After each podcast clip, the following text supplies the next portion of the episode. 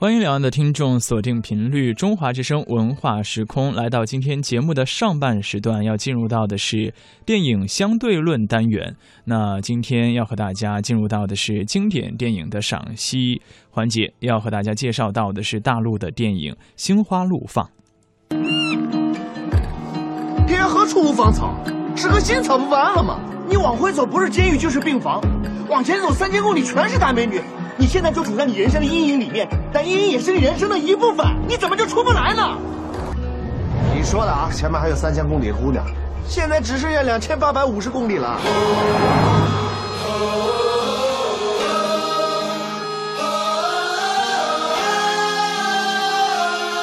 就你们两个来的呀？没有啊，我们还带条小狗叫果汁儿，钱我花的，石头我买的，妞你泡的，你他妈还是个人吗？就算这次我抢了一个，下次肯定不就完了吗？大家好，我是北京电影学院的老师孟浩军，在学校呢主要讲授导演创作和视听语言课程。啊，今天也很高兴来跟大家分享关于《心花怒放》的台前幕后的一些译文吧。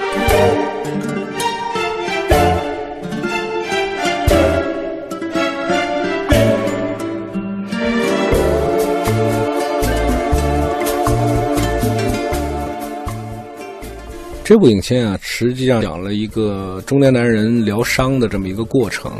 主人公秦昊经历了这个离婚的这个打击之后，他的一个死党、好朋友，那么刚好也是一个剧组的一个制片主任，借为外地剧组送这个道具的机会，带他开启了一场愈伤的这种心灵之旅。那么在这一路上呢，见过了各种各样的他们意想不到的奇怪女性，最终获得了一个满意的或者说是人生成长的一个结果。当然，他在这里头还内含着另外一条副线，这个副线就是一开始观众看不到。那么，另外一个女性袁泉扮演的文艺女青年这么一个角色来讲的话，一直在大理，在寻找她心中的这种所谓的梦想。那么到影片结束的时候，我们会发现两条线巧妙地结合在了一起。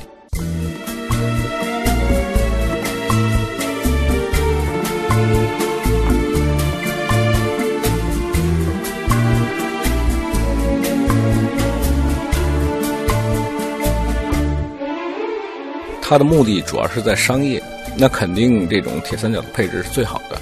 那么如果换了任何一个演员，实际上都不会带来目前为止的这么大的这种效益。实际上，铁三角组合在国内的这种商业片的架构当中是一个蛮新颖的，但是又确实非常有效的。包括徐峥自己导的那部《泰囧》，也构成了我们说的徐峥，然后这个黄渤和王宝强的这样一个三角组合。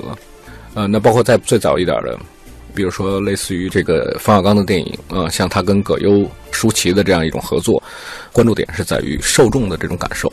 那因为我们讲了，电影的上帝其实真正的这个上帝是在观众。那么，如何去获取观众，或者说是能够让观众喜欢，这可能还是导演考虑的这个首要问题。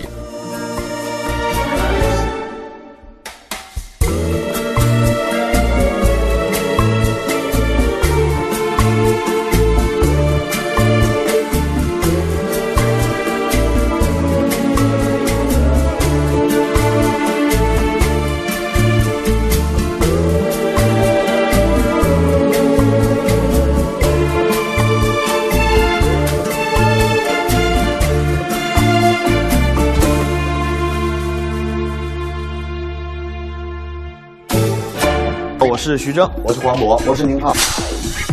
黄渤、徐峥、宁浩喜剧铁三角再合体，心花怒放，开启爆笑烈焰之旅。三剑客斗贫互黑无底线。我我这边被挨打的动作还是经过设计，黄渤是在最后那场被打的时候受伤的。哎，不，这可以了吧？反正也没瓶子了，反正。所以是基本上我每次演这样的戏的时候，就看了道具，背了几个瓶子，就知道要演几条。拍宁浩的戏，对我们都不会买那种什么身体意外险，我们都是买的生命保险，对，能活着，人寿。被黑社会要挟的两人，还被迫当众演唱了一首《敢问路在何方》。宁浩导演说，小时候最喜欢的一个公路片是《西游记》，所以他找来了曾经饰演过猪八的徐峥老师，找来了曾经饰饰演过孙悟空的黄渤老师来演这部戏。一条着担，我牵着马，迎来日出。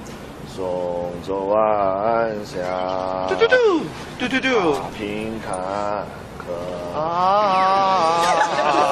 长大的啊，别提了，光唱那歌唱了多少多少天，很费嗓子那个。老爸，哎，老爸，哎，你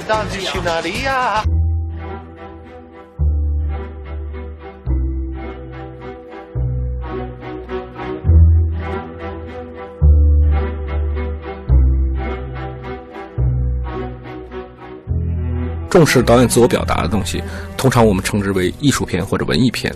但是有的表达它结合的比较好，它既能有观众，同时也能够表达出自己的想法。比如说姜文导演的《阳光灿烂的日子》，或者其他诸如此类的一些影片。在我看来的话，文艺片或者商业片其实没有高下之分了。从创作角度来说。但是从目的性上，它会有一些区分。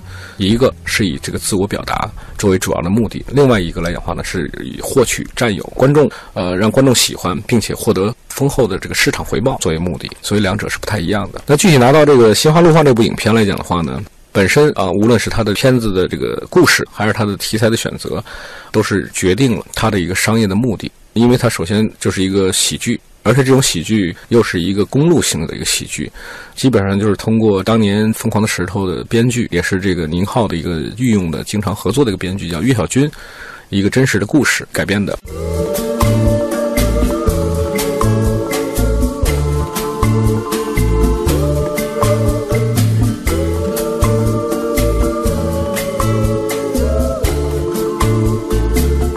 那么我相信，以宁浩的那样一种聪明劲儿。他认为这个改编里头蕴含的巨大的这个商业点，这是显而易见的。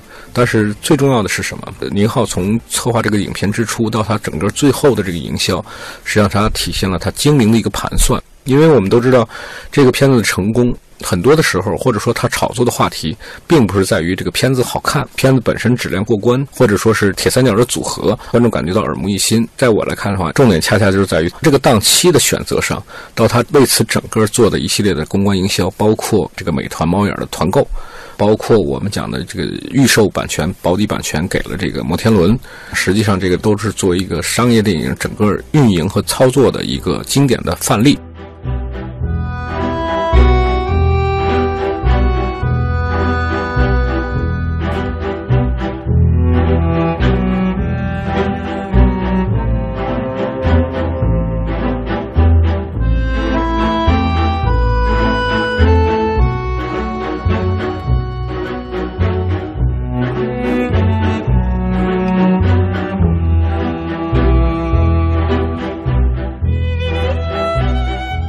观众包括我自己在内，对这个片子有很多不同的看法，甚至有一些评论写的非常极端。上来第一句话就是宁浩拍了一部投降的电影，这个投降是向市场投降，还是向他以往的这种探索他的表达投降？评论本身做了一个非常深的的分析。其实如果单从这个片子本身来讲，确实是一般般。而且这个一般般，你会跟他紧接着上一部的这个无人区啊，咱不说黄金大劫案，因为那个基本上就是一个急六章，那是他没有办法啊，因为无人区上不了，所以呢，这就是仓促拼凑了一个班底，拍了一个黄金大劫案，既不接地气儿，也不符合导演宁浩自己的一个想法，所以基本上在这个口碑和这个票房上都遭到了惨败。那无人区这个片子也是三角组合，这一定是作为处女座导演。宁浩的一个最真实的表达，也是一个最拧巴的对人性的一个看法。那反过来，你看到这个片子来讲的话，它同样虽然人物拧巴，但是你可以看到清晰的感觉到，这是一个典型的设计好的电影。这个设计好的电影是什么呢？一个框架，两个拧巴的人物，一次艳遇之旅。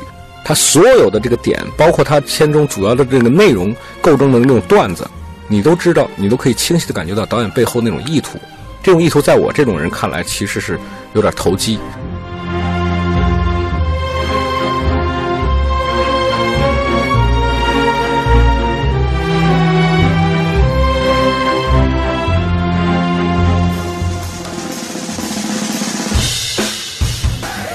蛮 Q 的，它长得很像我们家的猫。真的？它天生有一种幽默感。非常懂得调教演员的导演，不走心的，你没走心呢。钱我他妈不赚了。是一个不妥协的导演，就是一个特别认真、特别有才华的、特别年轻的一个导演。我很希望所有的青年导演都能够像他学习。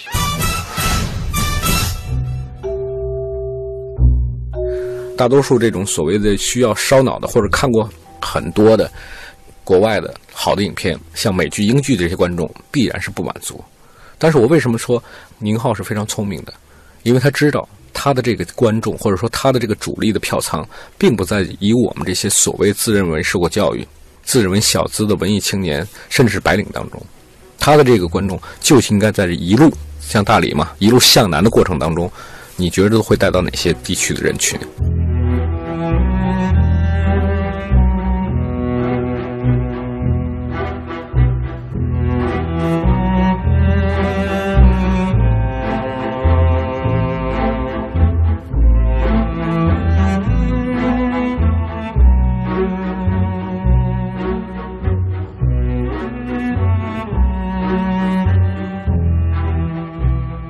最近两年，票仓这个引力最大的是二三线城市的小镇青年。那么这些观众来讲的话，他们的这种天天是拿着理想当做营养，然后现实当中呢，都是活得很苍凉或者活得很悲凉。但他的梦想永远是在路上，生活在别处。这是大多数理想和现实有巨大反差的这种草根的年轻人所拥有的一些幻想，或者说是美梦也好。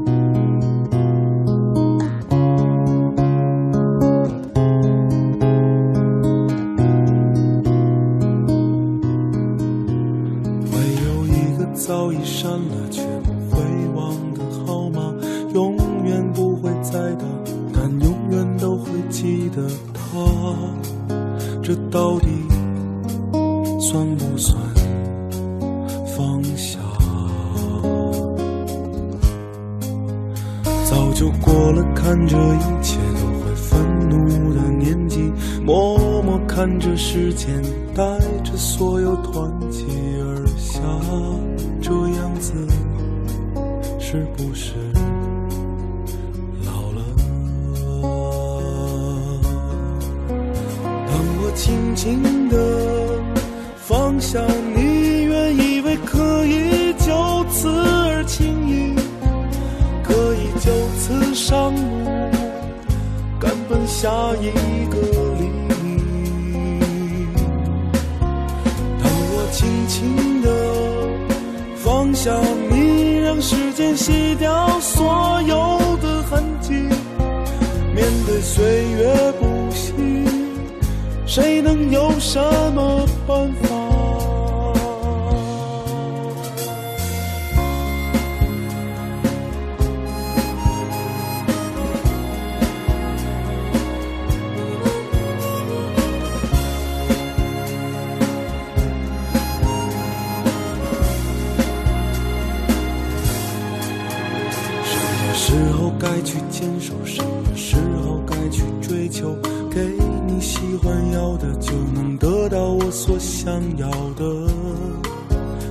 难道就是所谓的明白。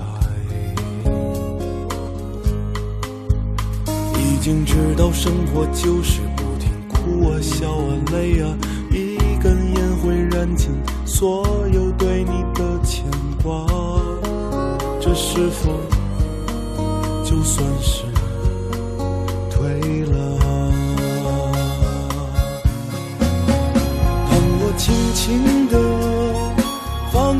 你原以为可以就此而轻易，可以就此上路，赶奔下一个黎明。当我轻轻地放下你，让时间洗掉所有的痕迹，面对岁月不息，谁能有什么？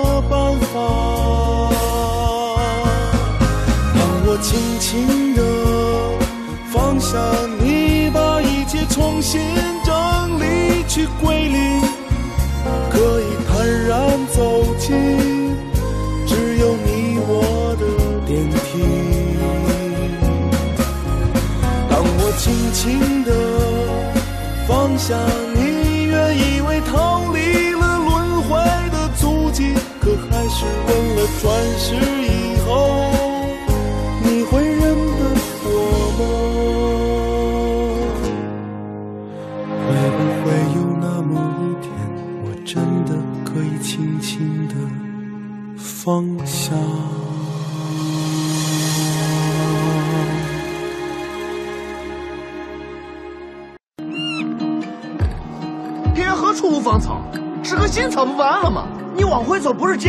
病房，往前走三千公里全是大美女。你现在就处在你人生的阴影里面，但阴影也是你人生的一部分，你怎么就出不来呢？你说的啊，前面还有三千公里的姑娘，现在只剩下两千八百五十公里了。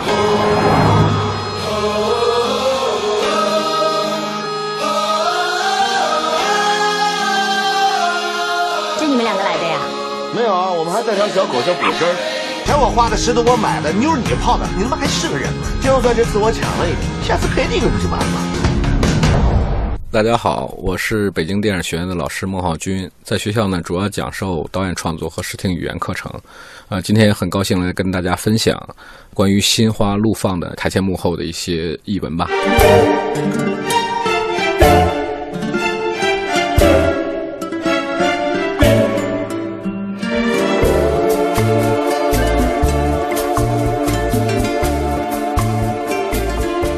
因为这个片子给我最大感觉是整个都很脏，这个脏当然不同于以往我们说那种脏乱差，那这种脏呢，实际上就是含着这种飞速发展的社会和这种时代，包括建筑的变化，它带给人的一种不适应啊，就是一种错乱。这种错乱就是我们体现了，包括服装啊，包括它沿途啊，这个如果说是一分钟之前还在一个就是脏乱差的环境里头，第二天就马上又到了这个山清水秀。像是一个风景窗一样，就是我老说这个公路片，这个聪明的好处是在于它一路可以看到不同变化的风景。而我们以往的中国电影来讲的话，动不动就是，要么就是上流社会的那种高楼大厦，嗯，豪华精致的写字窗、别墅，要么就是那种穷街陋巷，其实都不太满足观众今天那个需要。今天观众看到的是变化。这个故事格局很小了，因为就是俩哥们儿在一路向南的这个过程当中，种种发生的东西。但是他因为这个人物的这个境界，或者说是一种宣泄的方式，让我特别不喜欢。就上来就是我们讲的寻找艳遇，当然他的主流的价值观还是我们讲的积极向上的。但是我说这也是属于一种聪明的设计。另一方面呢，不能够忽略的就是这个片子它的营销的成本，甚至大过了它影片拍摄的成本。影片的成本六千五百万，但营销成本居然花到了七千六百万。那这些成本来讲的话，无疑在国庆这个档期，它唤醒了普通受众的，或者说市场的一个最大的期待。甚至各大院线的经理们都拿这个片子作为一个重磅的产品来发布，排片量达到了破天荒的将近的百分之五十。以往我们在国产电影当中很难想象，无论从创作者还是从市场发行的，包括我们讲的这种业内的观众的期待，都把这个片子作为一个就是说。如果说现在咱有好莱坞大片当然它不可能有，因为国庆档的档期几乎很少有好莱坞大片这个出现，作为一个势在必得的一个可能，确实恭喜他也是做到了。这个来讲的话，就是我们讲的，让它作为这个市场营销，它算是一个范例。但是对于这个故事本身，我觉得无论在反映现实的深度，以及它对人性批判的这个程度上，都大大低于以往的宁浩的传统的作品。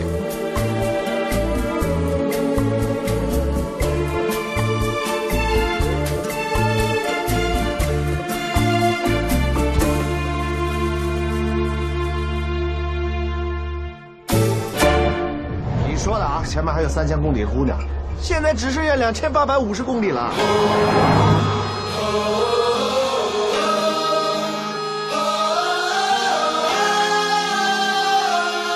就你们两个来的呀？没有啊，我们还带条小狗叫果汁儿，钱我花的，石头我买的，妞你泡的，你他妈还是个人吗？就算这次我抢了一个，下次赔你一个不就完了吗？这个片子实际上这些女性的塑造都是跟当下的一些热点的话题所相关性，也就是说，它是为这个话题创造的这些形象。举个例子啊，如果我们说今天的社会阴盛阳衰，那这四个形象来讲哈，无疑代表着这个盛的一面。那现在都什么样的女性比较强势呢？必然的就有了我们说的，你没法看到这个真面目的，表面上可能很强势，甚至很异类，但是骨子里头很传统的这样一种女孩，就是我们讲的那个假扮阿凡达，对吧？那么第二种来讲的话呢，就是非常生猛、新鲜的这种九零后，是属于本来应该爱上大叔，但确实大叔驾驭不了的，这样一种类型，那就是周冬雨扮演的角色。第三个哦，其实大家一看这个人物出现，就应该不是黄渤的菜。甚至不是黄渤这种草根的人，因为白富美嘛。但是好，白富美这是应该是所有的这底层青年的这种女神，但是影片恰恰又给颠覆了你的想象，她是一个拉拉。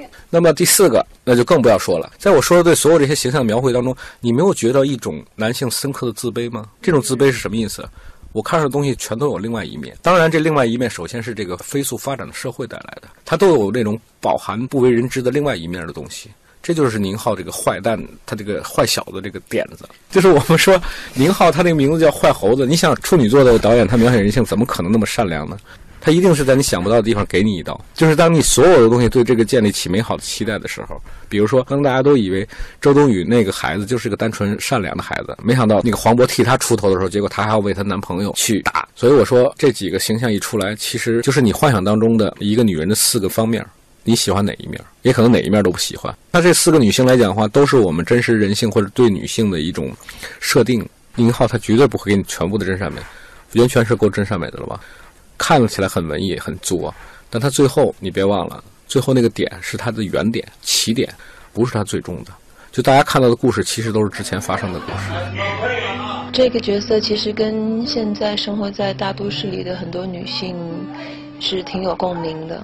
是不是非常认真的把自己的生活安排的很没有条理？袁泉老师啊，偶像嘛，崇拜嘛，从各个方面，从做人到演戏，对，都是楷模。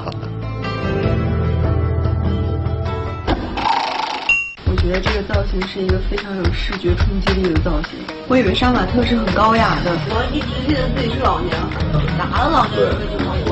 对，我觉得这才是他。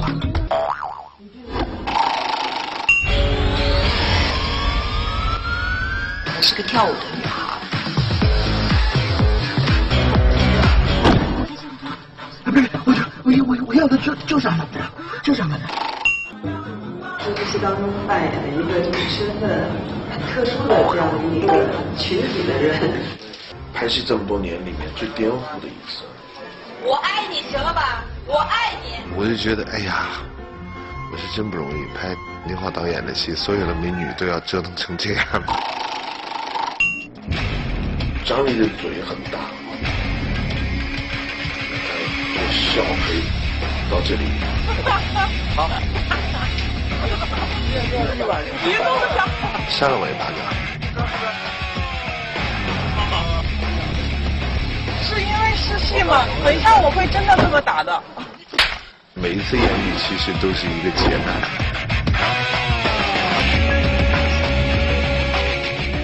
说这个宁浩这个结构，我压根儿不认为这是个结构，因为这个结构来讲的话，就是一个不停的平行蒙太奇。双方两个时空之间的切换没有任何的逻辑的关系，那么到最后生生的给他们弄到了一起，大家都会认为所有美好的过程都是在认识黄渤之前，认识黄渤之后，一切全都改变了。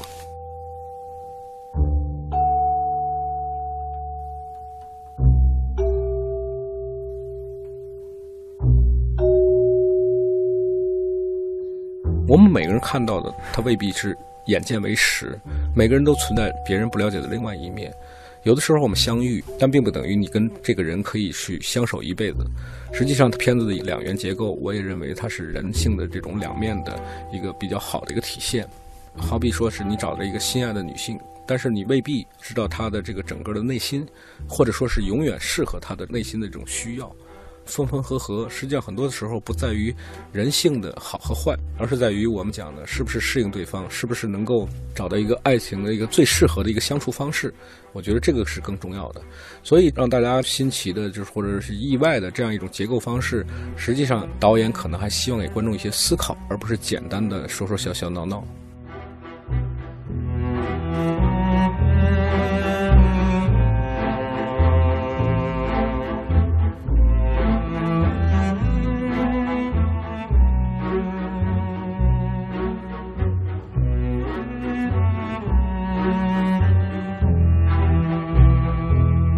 实际上，电影音乐在影片中的作用非常的大，甚至很多的时候，它作为一种叙事的元素。也就是说，不单是一个背景音乐，它参与到这个情节当中。那么，就像你说的，这个《去大理》这首歌，它基本上是两个主人公黄渤和这个袁泉扮演的角色的爱情的一个见证之物。但是我个人呢，从观感上来讲的话，其实我并不觉得这个歌有多动听，还是这个名字比较打动人。因为大理来讲的话，就是实际上基本上把它描绘成一个类似于人间仙境、世外桃源的那么一些地方，很多人都向往那种我们讲的简单归真的生活。但实际上这首歌曲来讲的话，让我很容易想起了另外一个电影里的插曲。中国观众特别特别喜欢的每个电影里头听到一首主题的歌。实际上，从电影的这个营销模式来讲的话，这个歌更多的像是一种营销或者推广。我们说这个歌因为是做在电影之前，只是电影刚好拿来用到这个片子里头，它作为一个情节或者作为一个我们说的这个影片基调的一个限定。那么我刚才想举的另外一个例子就是《后会无期》里朴树唱的那首歌，就是那首歌也有让我很难相信那是朴树唱的，因为我觉得现在的歌曲一没有力量。二不动听，你可以想象当年朴树唱那个那些花儿和现在后会无期那首歌，那现在完全就是一些粉丝在喜欢这些片子，或者说是他歌里传达的那种理念的东西。对于歌曲本身，其实我认为是不是特别出彩的？就从曲调、从旋律来说，再加上他一个演绎方式，可能比较符合现在人们那种无奈、那种卑微啊，但是又有一点点那种小渴望的那种情绪、情怀。可能我认为这是这个歌在这个片子里头的一个最大的一个效果。他们更多的不是被歌曲打动，而是被歌曲所代表的那种卑微的理想。公路电影为什么能够吃香，或者为什么能够换到观众的那么大的反响？其实都有一个梦想：远方的生活永远是好的。所以我的梦想也永远是生活在别处，生活在他乡。